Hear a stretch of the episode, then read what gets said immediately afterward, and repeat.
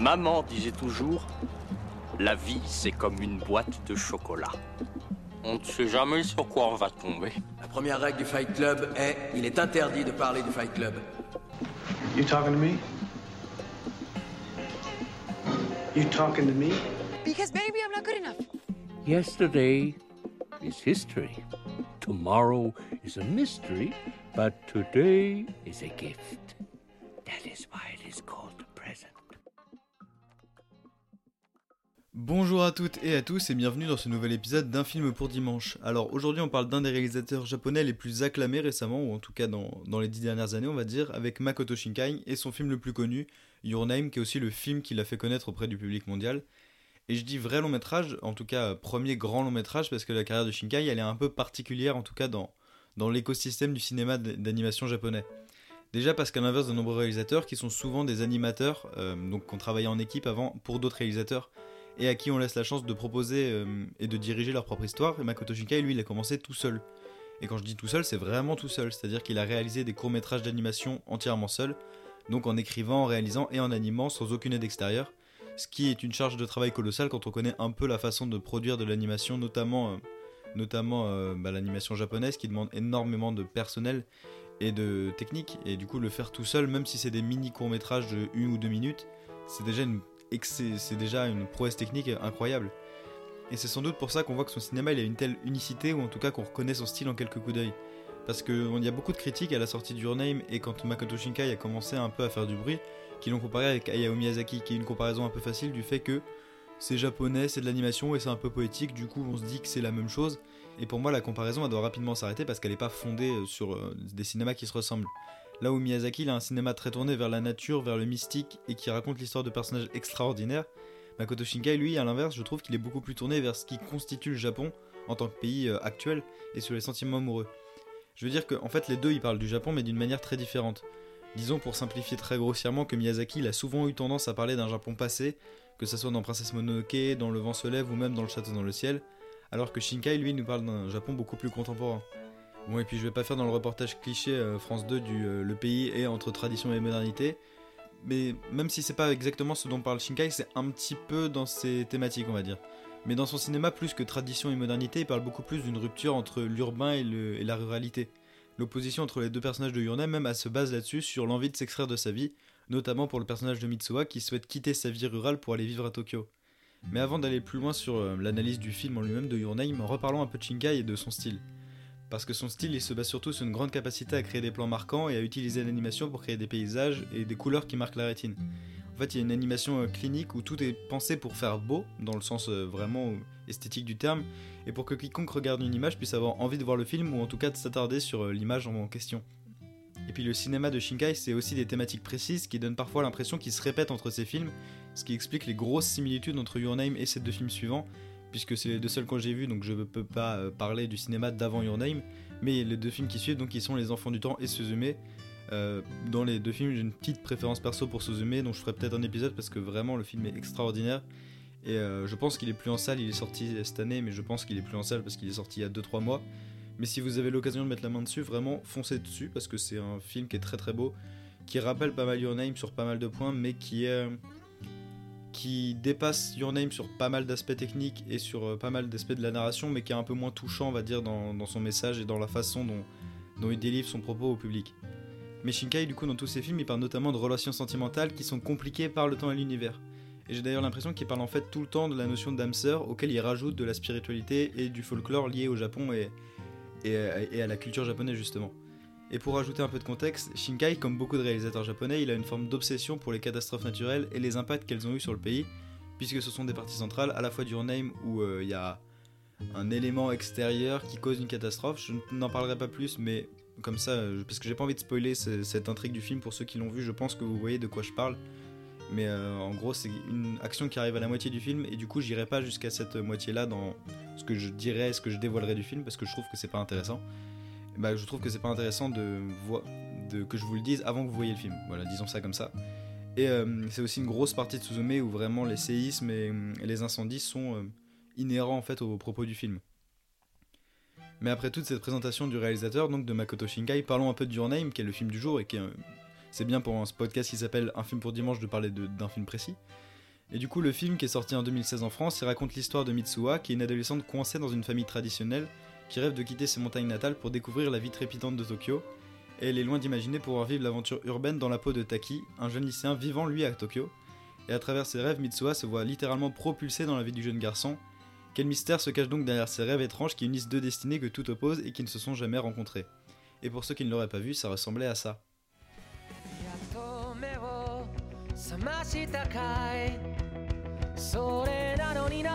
Non, je peux pas, je dois aller au boulot après les cours. J'en ai assez de vivre à la campagne. Tout le monde se connaît dans cette ville. Dans ma prochaine vie, je veux me réincarner en joli garçon et vivre à Tokyo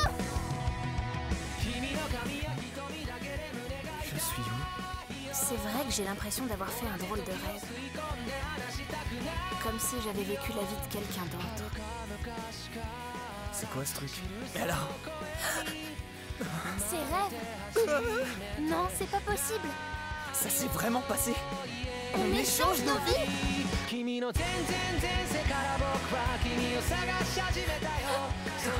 Mais ce qui est sûr, c'est que si jamais on se croisait, alors tout de suite on saurait. Sache que tu sois dans le monde, je te chercherai jusqu'à ce que je te retrouve, je te le jure. Comment tu t'appelles? Comment tu t'appelles? Quel est ton nom?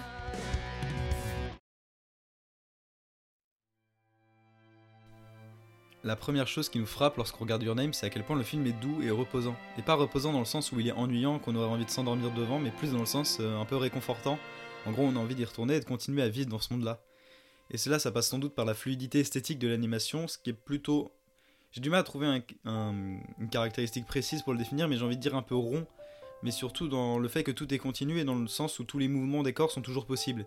Et ce qui n'est pas toujours le cas dans l'animation japonaise, pour ceux qui regardent un peu des animés, donc des, donc des dessins animés tirés de manga. Euh, Il y a d'autres euh, contre-exemples qui, comme par exemple le combat Naruto contre Pain ou plus récemment euh, Zoro contre King, qui montrent une autre ambition qui est de déformer les corps pour donner des impressions de vitesse, de puissance des personnages, etc. Et je dis pas d'ailleurs que l'une ou deux des techniques ou des façons d'animer, je sais pas exactement quel terme on peut utiliser, mais puisque Your Name se veut réaliste, en tout cas pour ce qui touche au corps de ces personnages, on n'a pas des personnages super héroïques ou des personnages qui, qui défilent tant par leur mouvement, etc. L'animation elle est vraiment parfaite et en tout cas parfaite pour cette utilisation-là. Surtout qu'elle épouse tout le discours du film sur la beauté de la nature, des paysages, mais également des constructions humaines de Tokyo, qui sont autant magnifiées que le sanctuaire shintoïste Uvi Mitsuha. En gros, Shinkai, euh, Shinkai et son équipe, ils se sont dit, bah plutôt que de faire un film qui magnifie la nature et qui dit regardez les constructions humaines, c'est quand même pas ouf, ce qui est le cas dans pas mal de films où on montre la monstruosité justement des constructions euh, urbaines, etc. Ici, ils filment les deux avec la même justesse et avec la même envie de montrer que c'est beau, qu'il y a de l'esthétisme à trouver dans les, dans les deux. Pardon. Les animateurs, ils ont pris soin d'animer chaque brin d'herbe, chaque nuage, pour qu'on ait cette impression d'être dans un univers vivant qui se fiche pas pour l'histoire, ce qui est très agréable pour les yeux. Et puis pour faire, euh, pour faire un dernier point sur la technique de l'animation, il y a un passage donc que je spoilerai pas parce qu'il est dans la deuxième moitié du film. Et comme je l'ai dit un peu précédemment, bah j'ai pas envie de spoiler cette partie-là. Mais où on emprunte un autre style plus proche de sortes d'estampes ja- japonaises plus crayonnées et en fait qui nous fait passer dans un autre monde en quelque sorte euh, dans le film c'est le monde de l'âme des personnages un monde des esprits en quelque sorte et que c'est sans doute l'un des passages les plus beaux plastiquement que j'ai pu voir dans tous les films d'animation et qui se rapproche un peu du style de, hum, du film Le Conte de la Princesse Kaguya euh, d'Isao Takahata qui est un très très beau film et qui a une vraie proposition artistique et que je vous conseille de voir parce que c'est magnifique et dont j'en par- j'en parlerai sûrement je crois que c'est dans la liste des films que je vais traiter bientôt. Mais vraiment voyez le conte le conte de la princesse Kaguya je crois pas les contes, euh, parce que c'est magnifique et que ça vaut toujours le coup de voir des films qui sont magnifiques. Mais euh, si je salue autant cette animation qui est fluide, c'est parce qu'elle s'accorde parfaitement avec l'ambition thématique du film, parce que Your Name y dépeint pendant son premier tiers la vie quotidienne d'adolescents euh, slash jeunes adultes japonais. C'est-à-dire qu'on a des vies qui sont normales, si on peut le dire comme ça. Parce que, on va dire normales, même s'il y a beaucoup d'éléments qui sont anormales, qui se déroulent dans le film, mais leur vie avant ces événements-là, c'est compliqué de parler du film sans le spoiler, mais on va dire le premier, dans le premier tiers du film, ils ont des vies classiques d'adolescents euh, japonais. C'est-à-dire qu'on est sur des personnages avec des vies qui sont pas parfaites, mais qui sont loin d'être complètement euh, hors du commun. Mitsuha, c'est une jeune prêtresse dont le père est maire de sa petite ville rurale, pendant que Taki, lui, c'est un lycéen ordinaire de Tokyo qui travaille dans un café pour, subvenir à ses besoins, pardon. Ce qui fait pas de nos personnages, du coup, des personnages avec des destins extraordinaires euh, au prime abord, quoi. Et euh, même dans leur première péripétie, si on accepte euh, l'échange de corps, qui est quand même un petit détail euh, qui fait que bah, leur vie change un peu, mais ils ont des péripéties de jeunes adultes classiques, c'est-à-dire que Mitsuha a l'envie de quitter sa ville pour aller découvrir Tokyo et pouvoir s'émanciper de la tradition familiale, qui est incarnée par le temple shintoïste, et Taki, lui, il essaye de draguer une collègue et de réussir ses études, ce qui est globalement la vie de 90% des jeunes adultes, japonais ou pas d'ailleurs. Et c'est des trajectoires de vie qui viennent s'ajouter à des caractères qui sont eux aussi stéréotypés mais pas classiques.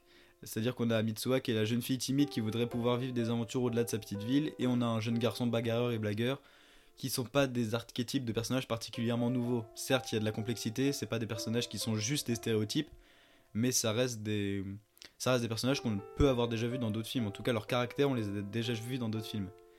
Mais là où le film est intelligent, c'est qu'avec le principe de l'échange de corps, du coup, de base, on pense que c'est dans des rêves, et puis après, euh, on sait pas, on va pas spoiler encore une fois. Mais les deux personnages, du coup, ils s'appartiennent plus vraiment. En tout cas, leurs caractères n'appartiennent plus vraiment à leur euh, corps physique. Puisqu'à un moment donné, on sait plus constamment qui est l'intérieur du corps de qui. C'est-à-dire qu'on doit parfois un peu se retrouver et se dire Ah, tiens, c'est le, le cerveau de Taki dans le corps de Mitsuha, ou le cerveau de Mitsuha dans le corps de Taki, etc. Mais en fait, les deux personnalités finissent par un peu se mélanger. On se retrouve avec euh, les deux faces d'une même pièce. Un peu, c'est-à-dire qu'on a les deux personnages qui sont similaires et en même temps opposés. C'est très beau à voir et très beau à comprendre quand on voit le film, etc. Et quand on voit comment il est écrit un petit peu. Et d'ailleurs, dans ce cadre-là, le film sait très bien utiliser le temps d'écran qui est accordé à chaque personnage sans que le temps d'écran de l'un empiète sur le temps d'écran de l'autre. C'est-à-dire qu'après la présentation classique et nécessaire des deux personnages, hein, c'est un film euh, on a besoin de savoir qui sont nos deux personnages avant de les voir vivre des aventures. Le film sait baser une partie du film sur Taki, du coup, qui est plutôt la seconde partie, on va dire, et qui est donc sa quête personnelle à lui. Et après de revenir sur la quête de Mitsuha, donc dans la troisième partie du film, qui est un peu la partie, euh, on va dire, euh, conclusion, même s'il y a une conclusion après, mais on va dire que si on découpe le film en trois parties, la première partie c'est la découverte des deux personnages, la seconde partie c'est la quête de Taki, la troisième c'est la quête de Mitsuha, et à la fin on a une conclusion parce que euh, faut une conclusion à ce film-là quoi. Mais grâce à cette écriture-là, plutôt que d'être constamment dans un entre-deux, on serait à la fois tout le temps avec les deux, mais si on est tout le temps avec les deux, en fait on peut jamais vraiment développer un des deux personnages. Et ben là, euh, on réussit à isoler un peu l'un des deux, ce qui, selon moi, aide au développement du coup de notre vision du personnage. Mais malgré tout, c'est des personnages qui se développent tout de même ensemble, en, en partie, notamment dans une histoire sentimentale dont je dirais rien dans cet épisode, parce que j'ai envie que vous gardiez des surprises pour le visionnage du film, et que je pense que c'est important que vous le découvriez par vous-même cette histoire, parce que c'est un des axes du film, et que c'est un des axes que j'ai pas envie de développer, parce que je le trouve joli, et que j'ai envie que vous puissiez le découvrir par vous-même du coup. Mais l'autre élément majeur selon moi de la réussite du film, c'est sa musique qui est créée par le groupe de J-pop euh, Radwimps, si je sais bien le prononcer. Et c'est impossible pour moi de parler de Your Name sans parler d'à quel point la musique elle joue un rôle crucial dans la vision qu'on a du film en fait. Parce que que ce soit les génériques, parce qu'il y en a deux, il y en a un au tout début puis un second à peu près une demi-heure plus tard, ce qui a fait poser la question à pas mal de gens, genre euh, est-ce que ça serait pas trois épisodes animés du coup qui auraient été collés l'un à l'autre? Parce que vraiment ça faisait euh, 25 minutes puis un générique, ce qui est le cas dans les animés classiques, dans les animés euh, euh, à épisodes. Mais non, ça reste un film construit comme un film, donc euh, pas de doute là-dessus. Mais ça peut être aussi pour les musiques d'ambiance, ou alors dans les moments où la musique prend le pas sur l'action. En fait, j'ai l'impression que tout est millimétré et résonne parfaitement avec le ton et la beauté du film. On a une musique qui est très entraînante, qui est très classique dans les instruments utilisés, c'est-à-dire on a beaucoup de piano, euh, des instruments à cordes et des instruments à vent, ce qui est souvent le cas pour des musiques euh, orchestrales de films. Et euh, les instruments à vent, certes, reviennent un peu plus dans les films japonais que dans les films européens et américains. Mais ici, la musique, je trouve, donne un vrai souffle au film qui pourrait pas y avoir avec une musique plus, plus classique, ou en tout cas qui servirait uniquement de fond plutôt. Parce que classique, ça veut rien dire, mais une musique qui servirait un- uniquement de fond sonore et qui aurait pas un rôle à jouer. Et d'ailleurs, euh, parce que je trouve qu'elle joue un rôle très important dans le film, je vous invite à écouter la BO séparément du film, de préférence évidemment après avoir vu le film, parce que bah, c'est mieux de la découvrir avec les images pour laquelle elle a été créée, mais juste pour profiter du travail du groupe qui est vraiment exceptionnel et qui est très rare euh, de cette qualité-là. En tout cas, c'est rare que j'écoute une musique autant après avoir vu le film, et là, ça doit faire euh, 4-5 ans que j'ai découvert le film, et j'écoute vraiment au moins 2-3 fois par mois la musique du film, tellement elle est bien et tellement elle aide à faire plein de choses en plus de de juste euh, soutenir les images quoi.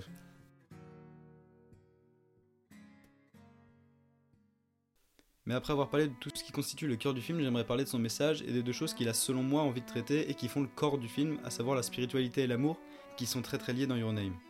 Une des leçons importantes que nous donne le film, c'est dans une séquence assez magique de balade dans les bois pour se rendre à un sanctuaire divin, et c'est la vision de Musubi par la grand-mère de Mitsuha. Alors Musubi c'est le nom donné à la divinité qui protège la région dans laquelle vit Mitsuha et sa famille, mais Mitsubi c'est bien plus qu'une divinité, en tout cas une divinité dans le sens où nous, euh, Européens, et bercés dans le... que ce soit le christianisme, euh, l'islam ou le judaïsme, c'est-à-dire c'est pas un dieu unique. À l'image un peu de religion animiste, en fait, Musubi c'est un esprit, une force vitale qui anime les êtres vivants, les objets, mais aussi les éléments naturels, et qui lie ensemble en fait tout ce qui existe en quelque sorte. C'est une sorte de force qui se représente dans tout ce qui nous entoure. Mais je vais vous passer l'extrait dans le film où la grand-mère du coup de Mitsuha parle de Musubi et je pense que ça sera un peu plus clair que ce que je suis en train de dire là et que je suis en train de d'essayer d'expliquer, d'analyser sans que ça soit particulièrement clair, j'ai l'impression. Mitsuha, Yotsuha, est-ce que vous connaissez Musubi Hein Musubi? Musubi, c'est comme ça qu'on appelait notre dieu protecteur dans la langue d'autrefois. C'est un mot qui a un sens très profond. Faire un nœud, c'est Musubi. Nouer des liens avec des personnes, c'est Musubi. Le temps qui s'écoule, c'est Musubi. Toutes ces choses se font grâce à notre Dieu. Par conséquent, les tresses que nous fabriquons sont l'œuvre de notre Dieu. Elles représentent le cours du temps. Elles s'assemblent pour devenir une forme. Elles s'entortillent, elles s'en mêlent. Parfois elles se défont, se coupent et se renouent. C'est ça, Musubi. C'est la vie qui suit le cours du temps.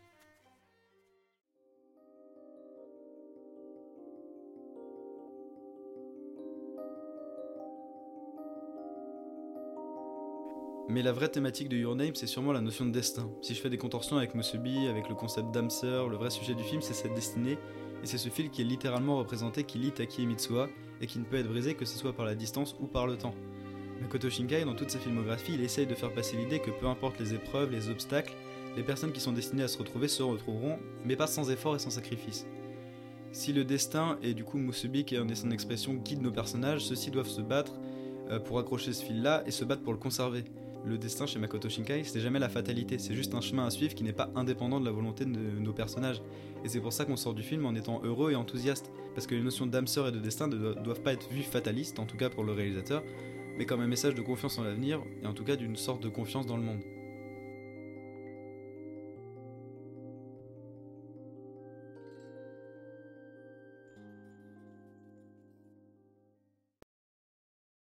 Merci à tous d'avoir écouté ce nouvel épisode d'un film pour dimanche, j'espère qu'il vous a plu. Pour ceux qui voudraient voir Your Name, il est disponible à la location en ligne et au format physique. Si vous avez d'autres idées de films qui pourraient être intéressants à critiquer et analyser, je vous invite à les mettre dans les commentaires du podcast. Si j'ai réussi à les mettre, parce que je crois que vous n'avez toujours pas accès aux commentaires, vraiment je vais trouver une solution. Chaque semaine je dis ça, chaque semaine je trouve pas, mais il y a un moment donné ils seront disponibles. Je vous le redirai quand ça sera le cas. Ou alors sur le compte Instagram, le compte Instagram du podcast qui recommande un film par jour est dans le lien et dans la description de cet épisode, pardon. Le podcast a également un compte TikTok que vous pouvez les découvrir si vous préférez les images au son. Sinon, si le podcast vous plaît, vous pouvez le noter, le commenter, le partager, ça m'aidera vraiment. Et sinon, moi je vous dis à dimanche prochain pour un nouveau film. Oh.